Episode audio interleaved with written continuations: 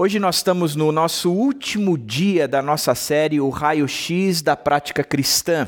Um olhar, vamos olhar, estamos olhando para o Sermão do Monte e tirando princípios do discipulado. E hoje a gente vai terminar mais um bloco, o capítulo 6. E o tema da mensagem de hoje é a simplicidade da vida despreocupada, fundamentada em cima de Mateus 6, 19 a 34. Um texto grande, tem muito conteúdo, mas vamos aprender juntos. O texto começa dizendo o seguinte: Não acumulem para vocês tesouro na terra, onde a traça e a ferrugem destrói, e onde os ladrões arrombam e furtam. Mas acumulem para vocês tesouros nos céus, onde a traça e a ferrugem não destroem, e onde os ladrões não arrombam nem furtam. Pois onde estiver o seu tesouro, aí também estará o seu coração. Os olhos são a candeia do corpo. Se os seus olhos forem bons, todo o seu corpo será cheio de luz. Mas se os seus olhos forem maus, todo o seu corpo será cheio de trevas. Portanto, se a luz que está dentro de você são trevas, que tremendas trevas são. Ninguém pode servir a dois senhores, pois ou dirá um e amará o outro, ou se dedicará a um e desprezará o outro. Vocês não podem servir a Deus e ao dinheiro. Portanto, eu digo: não se preocupem com a sua própria vida, quanto ao que comer ou beber, nem com seu próprio corpo, quanto ao que vestir. Não é a vida mais importante que a comida e o corpo mais importante que a roupa? Observem as aves dos céus, não semeiam, nem colhem, nem armazenam em celeiros Contudo, o Pai Celestial as alimenta. Não tem vocês muito mais valor do que elas? Quem de vocês, por mais se preocupe, pode acrescentar uma hora que seja à sua vida? Porque vocês se preocupam com roupas. Vejam como crescem os lírios do campo. Eles não trabalham, não tecem, contudo eu digo que nem Salomão, em todo o seu esplendor, vestiu-se como um deles. Se Deus veste assim a erva do campo, que hoje existe e amanhã é lançada ao fogo, não vestirá muito mais a vocês, homens de pequena fé. Portanto, não se preocupem dizendo que vamos comer, ou que vamos beber, ou que vamos vestir, pois os pagãos é que correm atrás dessas coisas, mas o Pai Celestial sabe que vocês precisam delas. Busquem, pois, em primeiro lugar o reino de Deus e a sua justiça, e todas essas coisas serão acrescentadas. Portanto, não se preocupem com amanhã pois o amanhã trará as suas próprias preocupações. Basta a cada dia o seu próprio mal. Eu quero olhar para esse texto e tirar duas lições principais. Primeiro, uma lealdade inabalável aos valores do reino. Uma lealdade inabalável aos valores do reino. Isso é o que a gente tem que assumir. A simplicidade da vida despreocupada, ela começa, sem dúvida nenhuma, com essa lealdade inabalável aos valores do reino. Para trabalhar a ideia da, desta lealdade, deste tema, deste conteúdo, Jesus apresenta três metáforas, para cada metáfora, duas alternativas e para cada alternativa nós só temos uma escolha. E eu queria olhar então para essa dinâmica, este movimento de três metáforas, duas escolhas, duas alternativas e uma escolha, e entender como é que a gente aplica isso e avaliar a nossa vida fazendo um raio-x se estamos praticando a, o que devemos praticar de fato como verdadeiros discípulos de Jesus Cristo.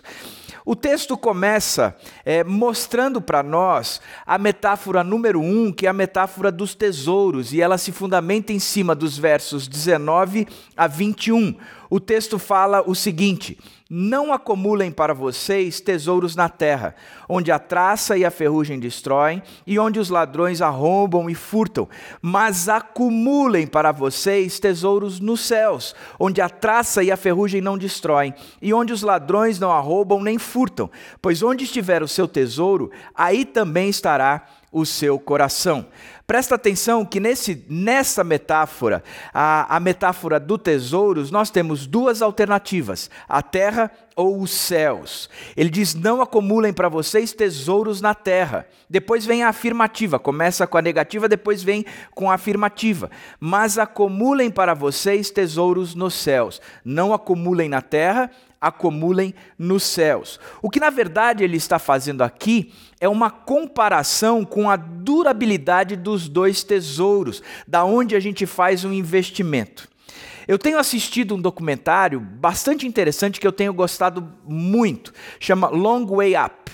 Conta a história de dois amigos, um deles é aquele Ivan McGregor que fez o, o Obi-Wan Kenobi na, na, na série é, Guerra nas Estrelas, e ele e um amigo dele é, fazem uma parceria com a Harley Davidson e eles a, a, adquirem ou eles emprestam né, da Harley Davidson um, um protótipo de uma moto elétrica.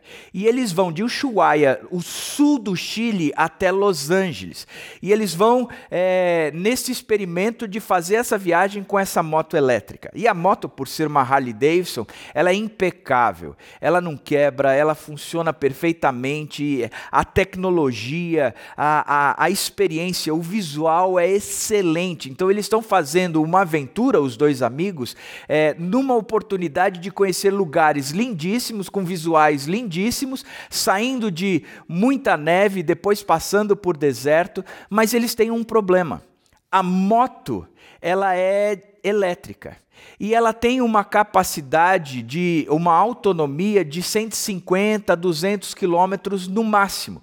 E o tempo de recarga é muito longo, então eles só conseguem, num dia, andar em torno de 150 a 200 quilômetros. E eles vivem nessa tensão, porque eles precisam de uma tomada para recarregar a moto. E às vezes eles estão num lugar onde não tem nada, a não ser gelo, gelo, neve, neve, neve, ou então no meio do deserto. E aí eles ficam naquela luta porque a durabilidade da, da, da bateria das motos ela é curta, ela tem um pouco tempo de duração, ela não dá muita autonomia.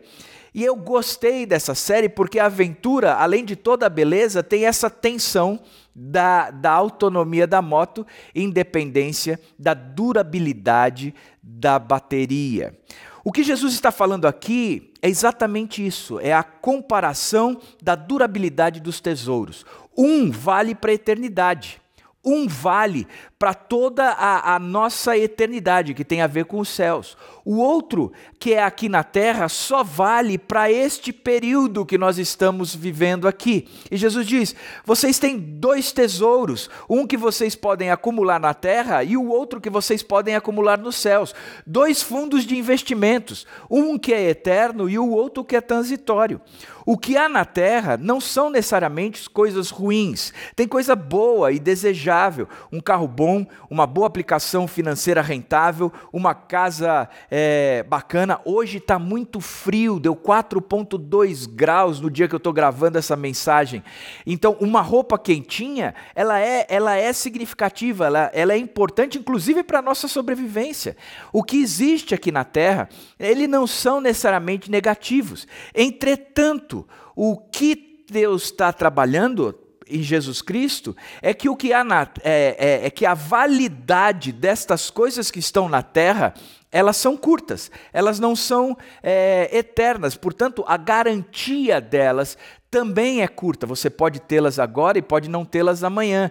Ele está dizendo: olha, olha que coisa interessante. Aqui o tesouro que você tem a traça e a ferrugem destroem. E quando a traça e a ferrugem não destroem, o ladrão vem e rouba. Significa que existe uma durabilidade curta e você não tem como colocar toda a sua segurança, todo o seu coração nessa história.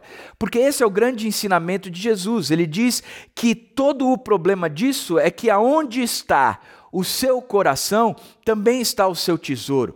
Então não dá para colocar o nosso coração em algo que é transitório, que é passageiro, que não traz segurança, que hoje eu tenho e amanhã eu não tenho. Entretanto, eu posso colocar o meu coração naquilo que é eterno, nas coisas de Deus, no caráter transformado por Deus, nas pessoas que eu estou trazendo para o próprio Deus. Enfim, o que eu posso investir, aonde eu posso investir, tem a ver com a eternidade. Aqui não é uma questão de condenação aos tesouros na terra, mas uma condenação quando os tesouros na terra, eles dominam o nosso coração. Quando o nosso coração está no mundo, amando as coisas do mundo, estamos fazendo então uma péssima escolha, porque escolhemos o que é transitório, isso traz consequências para o nosso coração. A pergunta que o jovem rico faz para Jesus é interessante. Bom, mestre, o que eu preciso fazer para ganhar a vida eterna, a eternidade? Como é que eu posso ter a certeza de que o meu investimento que eu estou fazendo aqui agora é um investimento para toda a eternidade? E Jesus responde: cumpre os mandamentos.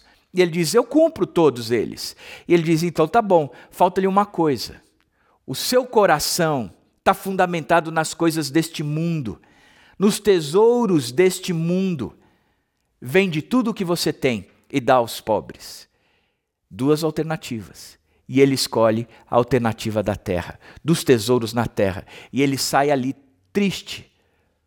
E Jesus fica triste com este movimento. Duas alternativas, a terra e os céus. E fica a pergunta: onde está o seu tesouro, nas coisas aqui da terra ou na eternidade das coisas juntos de Deus. Segunda metáfora do nosso texto é a metáfora dos olhos e se encontra nos versos 22 e 23. Diz o seguinte: Os olhos são a candeia do corpo. Se os olhos forem bons, todo o seu corpo será cheio de luz. Mas se os olhos forem maus, todo o seu corpo será cheio de trevas. Portanto, se a luz que está dentro de vocês são trevas, que tremendas trevas são. Esse é quase um trava-línguas, né? Que tremendas trevas são. Que tremendas trevas são. O texto está mostrando então essa segunda metáfora, a metáfora dos olhos. E também apresenta duas alternativas, sendo que a gente só pode escolher uma, não dá para escolher as duas, fazer um equilíbrio, ou é uma ou é outra. E as alternativas são as trevas ou a luz. Os olhos são a candeia do corpo. Se os seus olhos forem bons, todo o seu corpo será cheio de luz. Mas se os seus olhos forem maus, todo o seu corpo será cheio de trevas. Aqui também ele apresenta essas duas alternativas, é, as trevas e a luz. E ele faz uma alusão aos olhos como sendo a candeia. Candeia é um vaso é, que colocava um, um querosene, um óleo dentro dele e uma tocha, uma mecha, um pavio que acendia e se colocava no alto da sala e ele iluminava toda a sala. Isso era uma candeia. E ele está dizendo: olha, os seus olhos eles são equiparados a essa candeia. Eles iluminam, eles iluminam todo o corpo. Eles trazem luz para todo o seu corpo. Se a candeia for boa, se os olhos forem bons, todo o seu corpo será bom, será cheio de luz. Mas se os seus olhos forem maus, todo o seu, todo o seu corpo será cheio de trevas. Aqui eu quero lembrar de uma época quando eu comecei a dirigir, isso há seis anos atrás, quando fiz 18 anos. Na época que eu comecei a dirigir, os carros eram muito diferentes de hoje em dia. O carro não tinha a direção hidráulica, era aquela direção dura. É, hoje, quase todo mundo dirige carro automático. Naquela época, o carro era mecânico, sem dúvida nenhuma. Ah, e tinha uma questão muito importante: ele não tinha ar-condicionado. Portanto, existiam duas peças fundamentais no carro que todo carro tinha o quebra-vento e a flanela. Por que o quebra-vento e a flanela? Quando você estava dirigindo o carro num dia de chuva, você tinha que abrir o quebra-vento, que entrava aquele ar ali direto na, no painel, no vidro da frente, e ali ele não deixava embaçar. E mesmo assim, quando embaçava, você pegava no seu, no seu porta-luvas a flanela e você ficava enxugando. Quando não tinha flanela, você ia com a mão mesmo, porque aquele carro não tinha a tecnologia do ar-condicionado de hoje em dia e o carro embaçava. E você dirigia muitas vezes com aquele carro e a visão totalmente turva. Interessante que, como a visão turva na direção, ela colocava em risco o motorista e quem estava junto. Porque a visão, quando não é clara, ela traz consequências ou traz riscos para aquele que não enxerga. E Jesus está falando exatamente disso. Ele está trabalhando exatamente isso, dizendo os olhos. Os olhos têm a ver quando com essa, essa questão de você enxergar o mundo de forma clara, enxergar as coisas como elas são de fato, principalmente do prisma de Deus. Os olhos, quando os olhos são bons, é como um vidro sem, sem estar embaçado, todo mundo está em segurança e a gente chega bem no destino que a gente programou. Quando os olhos são maus, a gente não tem garantia de chegar nos destinos, as nossas escolhas ficam arriscadas, uma, uma, uma ultrapassagem ela é mais complicada, um, um frear ele é, pode ser mais demorado, enfim, tudo está em risco porque a gente não enxerga direito. Os olhos aqui, eles não são literais, mas tem a ver com a visão que temos da vida que determina onde e o como nós caminhamos. Na metáfora anterior, era um apelo para enxergarmos a eternidade, o tesouro lá longe. Nessa metáfora aqui, o apelo é mais presente, é o agora, é o que você está olhando. Gosto muito do que o Salmo 119, é, no verso 18, o salmista Davi diz. Ele diz o seguinte: Abre os meus olhos para que eu veja as maravilhas da tua lei. Eu sou peregrino na terra. Olha que coisa interessante. Ele diz: Senhor, isso aqui é passageiro. Eu sou peregrino na terra. Eu enxergo lá na frente, eu enxergo a eternidade. Portanto, eu sou peregrino aqui. Isso aqui é passageiro. Ele está, em outras formas, dizendo: o meu tesouro está lá, eu estou escolhendo as coisas de lá e não as coisas daqui, porque eu sou peregrino nessa terra.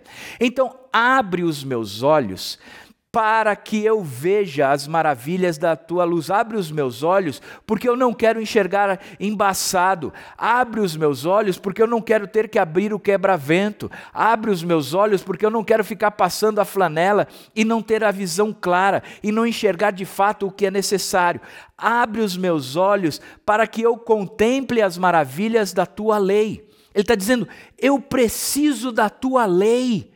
Eu preciso dela para enxergar direito, eu preciso ter essa visão clara da, da tua lei. Interessante é que a lei de Deus em nosso coração, ela gera essa, essa identidade, a identidade com Deus. Quando a gente pega o Salmo 1, o salmista está te dizendo assim: olha, que você não ande no conselho dos ímpios, que você não se, não se detenha na, na, na roda dos escarnecedores e nem se assente na, na, ali onde os pecadores estão é, localizados, sentados. Então não ande, não se detenha e nem se assente. Ele falou assim: não gere a sua identidade com estes caras, com os zombadores, com os escarnecedores, com os pecadores. Não gere a sua identidade com ele. Como é que você não gera identidade com ele? Senhor, antes a tua, o teu prazer esteja na lei do Senhor e nela medita de dia e de noite. Os nossos olhos se tornam bons quando a gente gasta tempo em cima da Bíblia e a nossa identidade passa a ser a, a identidade que a Bíblia nos dá, não mais com as circunstâncias, não mais como o mundo que fica amando essas coisas que nele tem e gerando essa identidade toda, gerando as características de preocupação, de ansiedade, de medo, de insegurança, porque a minha identidade está fundamentada nessas coisas. Mas quando a minha identidade identidade está fundamentada nas coisas celestiais e eu passo a enxergar as coisas celestiais como algo que eu tenho em mim, e essa é a minha identidade, eu caminho na luz. Eu caminho não mais nas trevas, eu caminho na luz. Por isso, a pergunta da segunda metáfora é: qual é a sua identidade? Com quem você se identifica? Com as trevas ou com a luz? Você tem clamado a Deus dizendo: Eu não sou é, desse, deste mundo, eu sou peregrino nessa terra e tenho enxergado as coisas da eternidade, aonde estão o meu tesouro e o meu coração está lá. Portanto, revela para mim, abre as portas das maravilhas das tuas leis para que eu enxergue a minha identidade ali e cada vez mais me, me encontre na tua palavra e seja parecido com o Senhor por intermédio da tua palavra. Qual é a sua identidade? E a terceira metáfora é a metáfora dos senhores, o verso 24. Ele diz o seguinte: Ninguém pode servir a dois senhores, pois odiará um e amará o outro, ou se dedicará a um e desprezará o outro. Vocês não podem servir a Deus e ao dinheiro. Aqui, sem dúvida nenhuma, ele está trabalhando o conceito das riquezas, dos valores deste mundo. No começo, ele fala dos tesouros, que são as coisas que o mundo apresenta, que o mundo oferece. E aqui ele é mais explícito, dizendo a respeito do dinheiro. E ele trata o dinheiro como uma pessoa, como um indivíduo, como um Deus, Mamon. Ele diz: olha, vocês estão, não podem servir a Deus ou essa entidade, esse ser, esse, esse dinheiro, quase como algo que, que é um Deus, é um ídolo. E na verdade ele se torna um ídolo. Então, essa metáfora ela também traz duas alternativas. Dessas duas alternativas, é, nós temos a condição de fazer uma única escolha. Não tem como ficar num equilíbrio. Eu escolho Deus ou eu escolho dinheiro. Ninguém pode servir a dois senhores. Essa é a afirmação de Jesus. Ninguém pode servir a dois senhores. Você não consegue ajuntar tesouros na terra e tesouros no céu. O seu coração vai estar ali. Não há uma condenação para que não se ajunte tesouros na terra, mas há sim uma condenação para um coração dividido. O nosso tesouro tem que estar nos céus. Não tem como a gente ser trevas e luz. Isso é tão lógico. Isso torna tão claro tudo isso, porque não tem como misturar trevas e luz. Todo lugar que está escuro, quando eu jogo uma luz, ele clareia. Não há mistura. Não se mistura. Da mesma forma como Jesus está dizendo, ninguém pode servir a dois senhores, pois odiará um e amará o outro, ou se dedicará a um e desprezará o outro. Os sentimentos, os sentimentos e as escolhas, ódio e desprezo, amor e, e, e, e dedicação, são os sentimentos, as escolhas, as ações todas fundamentadas em cima daquele que se torna o nosso Deus ou o nosso ídolo, está dominando o nosso coração, está dominando a nossa mente, está dominando as nossas emoções, está dominando, dominando os nossos desejos, porque o Deus que nós escolhemos, ele tem a capacidade e tem essa característica, ele domina o nosso coração. E Jesus está dizendo: aquele que é meu discípulo, Aquele que segue a mim não tem como criar no seu coração outros ídolos. Não tem como criar no seu coração outros deuses. Ou ele se dedica exclusivamente a mim, ou ele vai se dedicar exclusivamente ao outro. Não tem como balancear, não dá para servir aos dois senhores. Esse é o primeiro, é, é, a terceira metáfora, que termina com uma pergunta: quem é que domina o seu coração? Quem é que controla o seu coração? Aonde o seu coração está fundamentado? Essa é a pergunta de, dessa terceira metáfora. E a gente entende dessa forma a metáfora dizendo: entendi, entendi. Eu não posso servir a Deus e as riquezas desse mundo, porque se eu for servir as riquezas desse mundo, o dinheiro, isso se torna o meu Deus, isso é idolatria. Pois é, é por aí que a gente caminha. A próxima característica do texto é, é, que a gente pode, na verdade, o que eu posso resumir de tudo isso é que uma lealdade inabalável aos valores do reino, elas têm duas fundamentações: ou a fundamentação divina ou a fundamentação humana. Ou a gente fundamenta-se em Deus, ou a gente se fundamenta nos valores do próprio homem, no coração do próprio homem. E ele traz duas escolhas para cada uma das ações. Primeiro, tem o tesouro no que é eterno, aquele que é fundamentado em Deus, e tem o tesouro no que é transitório, aquele que é fundamentado no próprio homem. A segunda coisa é a sua identidade está com Jesus e a sua identidade está com o mundo, os valores do mundo, os ídolos desse mundo. E o terceiro é só tem a Deus e ele tem vários ídolos, ou seja, é uma questão de tesouro, de identidade e de quem é o meu Senhor, quem a quem eu obedeço.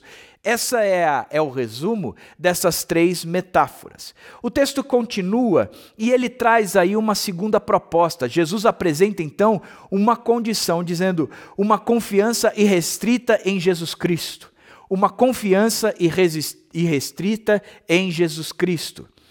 Quando ele trabalha a, a, o próximo bloco, ele começa dizendo portanto. Olha que coisa interessante ele apresenta dizendo: vocês não podem ter essa característica. Vocês têm duas, duas alternativas e uma escolha só para várias áreas da sua vida: para o seu tesouro, para aquilo que é a sua identidade e a quem vocês vão servir. Vocês têm essa escolha. Aquele que é cristão tem os tesouros na eternidade, aquele que é cristão tem os seus olhos e eles funcionam como uma, uma candeia, fundamentado na palavra, e isso lhe traz a identidade de ser de fato um cristão, e aquele que me segue, que é meu discípulo, tem a mim como o seu próprio Deus. Então, já que essa característica, essa é a verdade, então eu vou agora trazer para a prática como é que vocês devem viver de fato. E ele começa dizendo, portanto. Já que é isso, então eu vou concluir. Portanto, portanto. E aí ele traz três não se preocupem. Portanto, vocês têm essa, essa, essa luta de, do tesouro da identidade do Deus, mas como vocês estão optando por serem meus discípulos, eu estou trazendo aqui para vocês três não se preocupem. Mudem o coração. O coração de vocês não precisa estar mais nisso aqui. Agora o coração de vocês pode estar numa outra direção, numa outra, é, num outro significado, num outro conteúdo. São três não se preocupem que muda toda a nossa vida. E aí a gente vê oito razões no texto para não se preocupar. E eu vou passar por elas de forma rápida, porque o texto é autoexplicativo. A primeira confiança restrita é que a vida é mais do que comida e bebida. O verso 25 diz: não se preocupem com a sua própria vida quanto ao que comer ou beber, nem com o seu próprio corpo quanto ao que vestir. Não é a vida mais importante que a comida e o corpo mais importante que a roupa? O que isso significa? Por que, temos a, por que tendemos a ficar preocupados com a comida e as roupas? O John Piper, ele, ele, quando ele trabalha nesse texto, ele apresenta três coisas que, poderíamos, que, que perderíamos se não tivéssemos a comida e a roupa. Primeiro, perderíamos alguns prazeres. A comida tem um gosto bom, é prazeroso comer. Segundo, perderíamos alguns elogios, considerações humanas e olhares de admiração se não tivéssemos roupas bonitas. Terceiro, perderíamos a longevidade, a segurança, o quanto nós podemos viver aqui na terra se não tivéssemos comida ou não estivéssemos protegidos do frio com roupas quentes. Eu disse para vocês que hoje, nessa madrugada, deu 4,2 graus. Estava conversando com o Jota aqui, dizendo: aqueles moradores de rua, num frio desse, morrem. Eles não sobrevivem a isso. Porque é muito, muito frio. Hoje eu vim de casa para cá de moto, eu, eu me cobri, fechei essas coisas, mas o pescoço doía de frio, e olha que é um trajeto curto. Portanto, você vê a questão dos prazeres, você vê a questão dos elogios e os olhares de, é, de admiração, e a questão da própria longevidade, da segurança, da, da, da qualidade de vida. Assim, ficamos preocupados com a comida e as roupas porque não queremos perder os prazeres físicos os elogios humanos ou a própria longevidade. E é isso, e a isso Jesus responde: se você está preocupado por essas coisas, você perdeu de vista a real grandeza da vida. A vida não foi dada a nós principalmente para prazeres físicos, mas para algo maior. Essa vida foi dada a nós para nós desfrutarmos do próprio Deus, o autor da vida. A vida não foi dada principalmente para a aprovação do homem, mas para algo maior, a aprovação de Deus. A vida nem foi mesmo dada para a longevidade nessa terra, mas algo maior, a eternidade com Deus.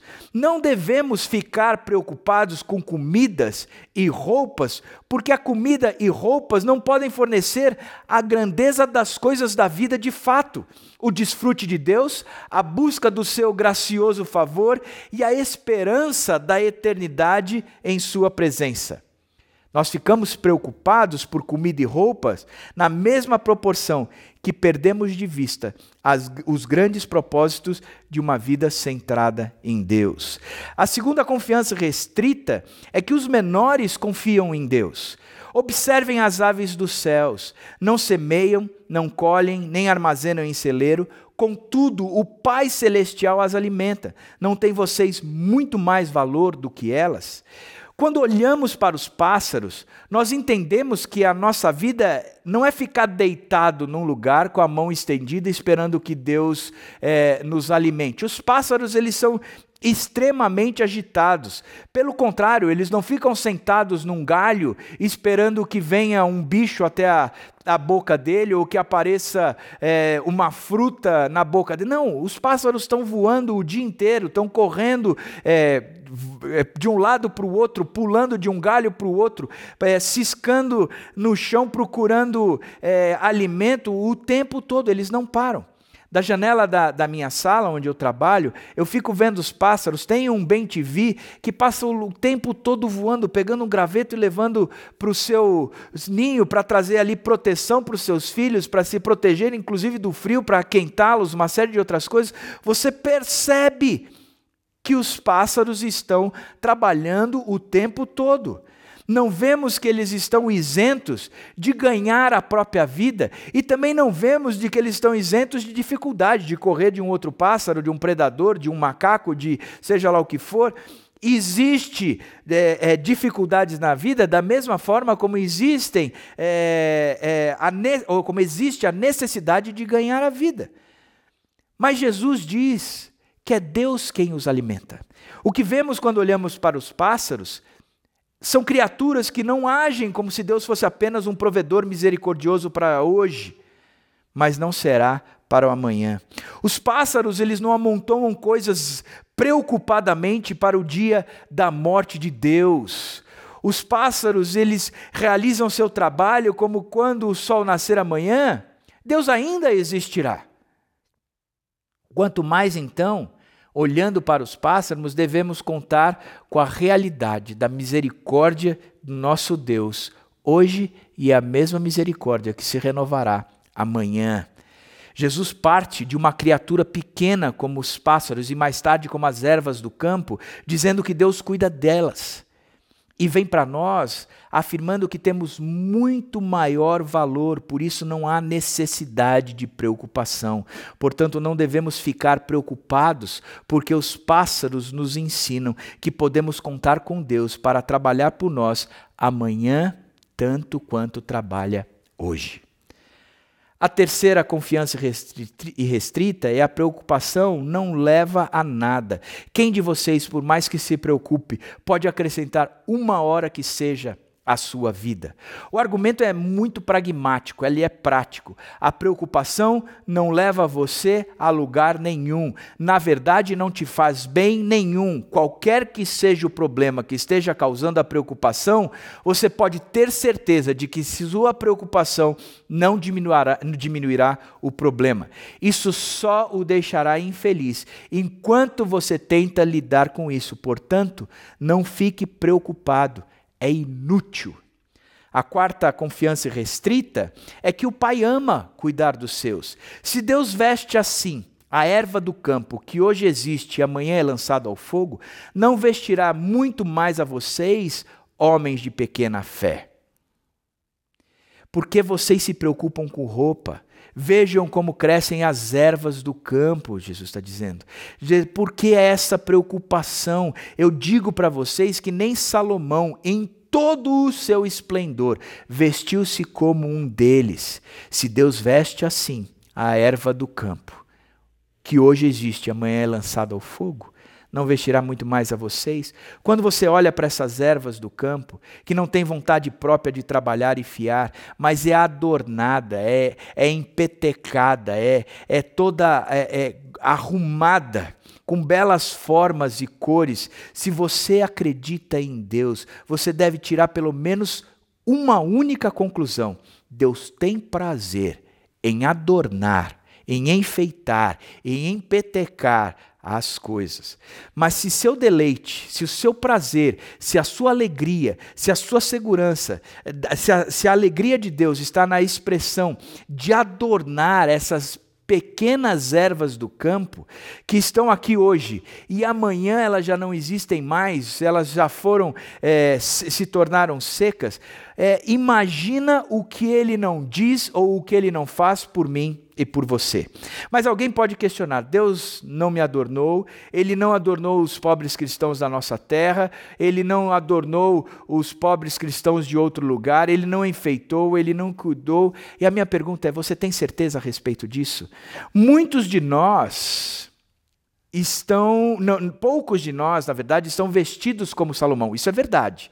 Que era de uma arrumação. Tem, quando a gente olha para a igreja, tem umas umas senhoras bem peruas, que estão quase como Salomão, mas tem umas, mas, aliás, nem todas estão padronizadas. Eu eu fico pensando se há uma injustiça da parte de Deus. Na verdade, não há. Eu apenas faria uma, uma colocação para tudo aquilo que você precisa exercer, a sua vocação no reino, está faltando alguma coisa? Pelo contrário, para a minha existência no reino de Deus, para eu cumprir o propósito de Deus, para eu seguir a Deus como discípulo, não me falta nada, pelo contrário, o meu cálice transborda. Portanto, eu olho detalhes na minha vida e eu sei que você pode olhar detalhes na sua vida da graça de Deus que, se, que, que é abundante na sua para você, que as misericórdias de Deus que se renovaram essa manhã para você, você olha para tudo isso e diz: Eu sei que Deus me ama e Ele ama cuidar de mim. A quinta confiança irrestrita é que isso é coisa de pagão. Portanto, não se preocupem dizendo o que vamos comer, ou o que vamos beber, ou o que vamos vestir, pois os pagãos é que correm atrás dessas coisas. Não devemos ficar preocupados sobre o que comemos, ou bebemos, ou vestimos, porque aqueles que não são cristãos, isso é coisa daquele que não segue a Jesus Cristo, isso é coisa daquele que não é discípulo. A preocupação em relação às coisas deste mundo nos coloca no mesmo nível, no mesmo patamar, na mesma escala, no mesmo degrau que os incrédulos mostra que somos realmente parecidos com o mundo no que torna ou que nos faz felizes. E não deveria ser assim. A sexta confiança restrita é que o Pai conhece as nossas necessidades. O texto diz assim: Pois pa os pagãos é que correm atrás dessas coisas, mas o Pai Celestial sabe que vocês precisam delas. Também mostra que achamos que o nosso Pai Celestial não conhece as nossas necessidades quando nós ficamos preocupados. Ou talvez pensemos que Ele tem um coração e que Ele não tem um coração amoroso. A preocupação mostra que estamos muito mais próximos do mundo, muito mais parecidos com o incrédulo, muito mais distantes de Deus. Portanto, não fiquem preocupados.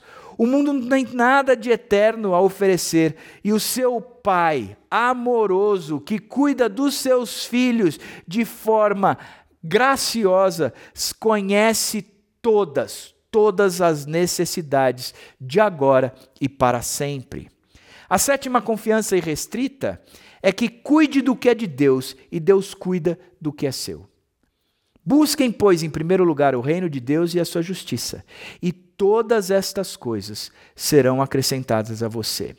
O sétimo motivo para não ficar preocupado, aqui no versículo 33, é que quando você busca a Deus, ou o reino de Deus em primeiro lugar, que você coloca Deus e a justiça de Deus, quem Deus é e o que precisa ser feito por Deus em primeiro lugar, Ele trabalha para você dando a você todo o restante dessas coisas. Em outras palavras, Cuide o que é de Deus e Deus cuidará do que é seu. Se coloque à disposição de Deus, fazendo a obra de Deus, buscando se tornar parecido com Deus, trazendo o caráter de Deus para a sua vida, promovendo Deus na vida dos outros, e todas estas outras coisas vos serão acrescentadas.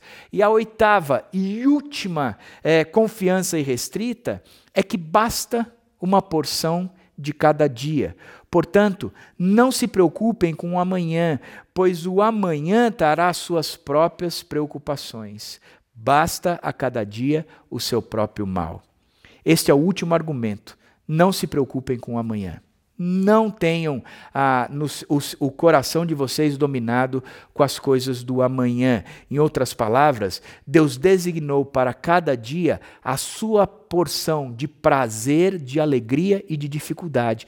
Todos os dias nós teremos dificuldades, mas todos os dias nós viveremos uma aventura diante das dificuldades, vendo a graça e a misericórdia de Deus sendo renovadas a cada dia. É como se seus dias a, a, renovem as suas forças diariamente. Portanto, é, eu tenho que olhar não para o presente, nem para o amanhã, mas olhar para Deus única e exclusivamente, porque Ele supre todas as minhas necessidades. Agora eu quero olhar para esse texto de forma rápida aplicar. Tá legal, André. Eu entendi esses oito princípios, mas como é que eu aplico isso na minha vida? Vamos olhar para um personagem, Abraão, Gênesis 12, 1. Então o Senhor disse a Abraão: saia da sua terra, do meio dos seus parentes e da casa do seu pai, e vá para a terra que eu lhe mostrarei.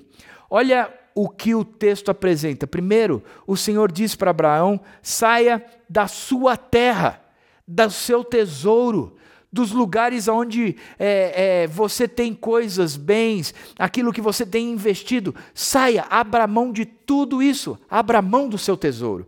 A segunda característica, ele saia do meio dos seus parentes, da onde você se identifica, aonde a sua identidade está é, fundamentada, que tem a ver com o seu sobrenome. Eu pertenço a essa família, eu tenho essas marcas, essas características. Ele diz: abra mão da sua identidade, abra mão do seu tesouro, abra mão da sua identidade. E ele vem por fim dizendo: e saia da casa do seu pai. Na comunidade hebraica, o filho ficava na casa do pai até que o pai morresse. E enquanto o pai era vivo, ele estava sujeito à autoridade e o domínio do pai. E Jesus está dizendo: saia da casa de seu pai, do domínio dele, da autoridade dele. E o texto mostra que partiu Abraão como lhe ordenara o Senhor. Abraão entendeu que ele não deveria ficar preocupado, que ele poderia investir nas coisas do futuro, que o seu tesouro não estava aqui, ele ia para uma terra que Deus ainda mostraria. Abraão entendeu que ele não precisaria ter a sua identidade mais, a identidade agora seria formada em Deus. Ele sai do meio dos seus e vai para uma terra onde ele tem que se apresentar, aonde ele tem que ser conhecido, se tornar conhecido, porque ninguém sabe quem é aquele sujeito, porque ele não está mais preocupado com a identidade que ele tinha dentro do parentesco dele. Abraão parte como ordenara o Senhor, debaixo da autoridade de, do Pai, debaixo do jugo do Pai.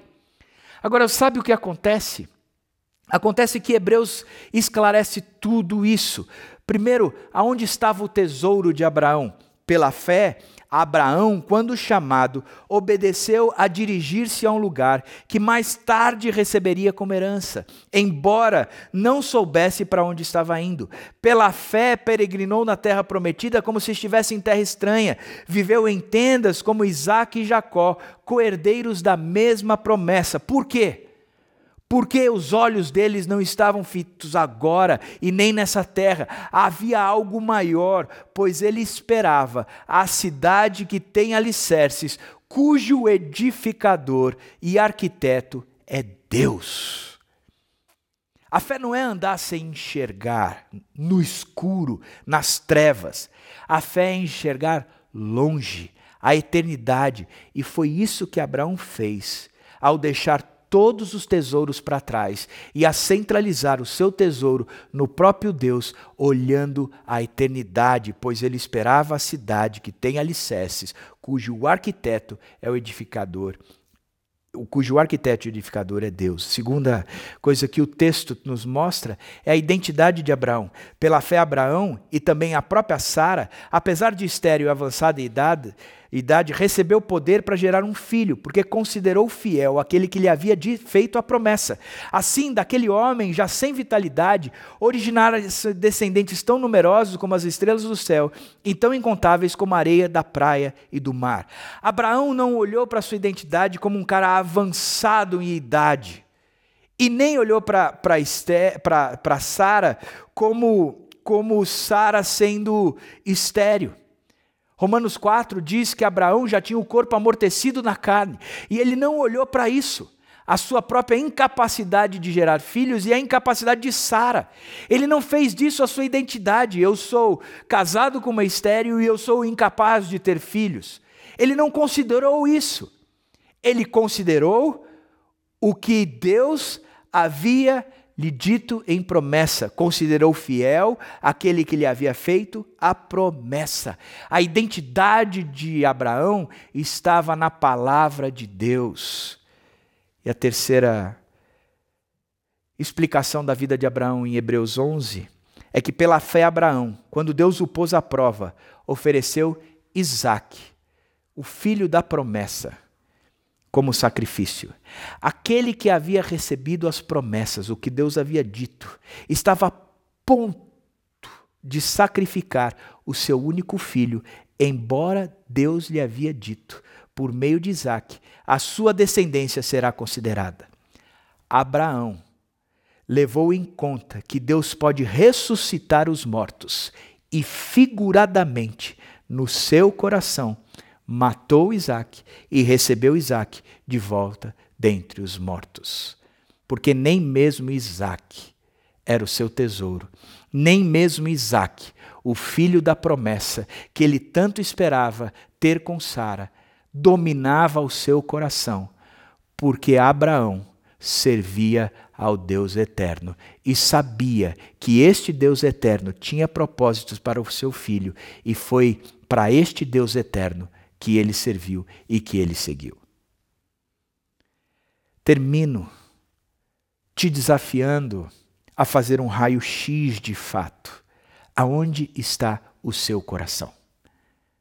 Os tesouros que você tem ajuntado são tesouros aqui, passageiros, ou seus tesouros são aqueles eternos que são creditados na conta do próprio Deus é poderoso para guardar o meu tesouro até o dia final.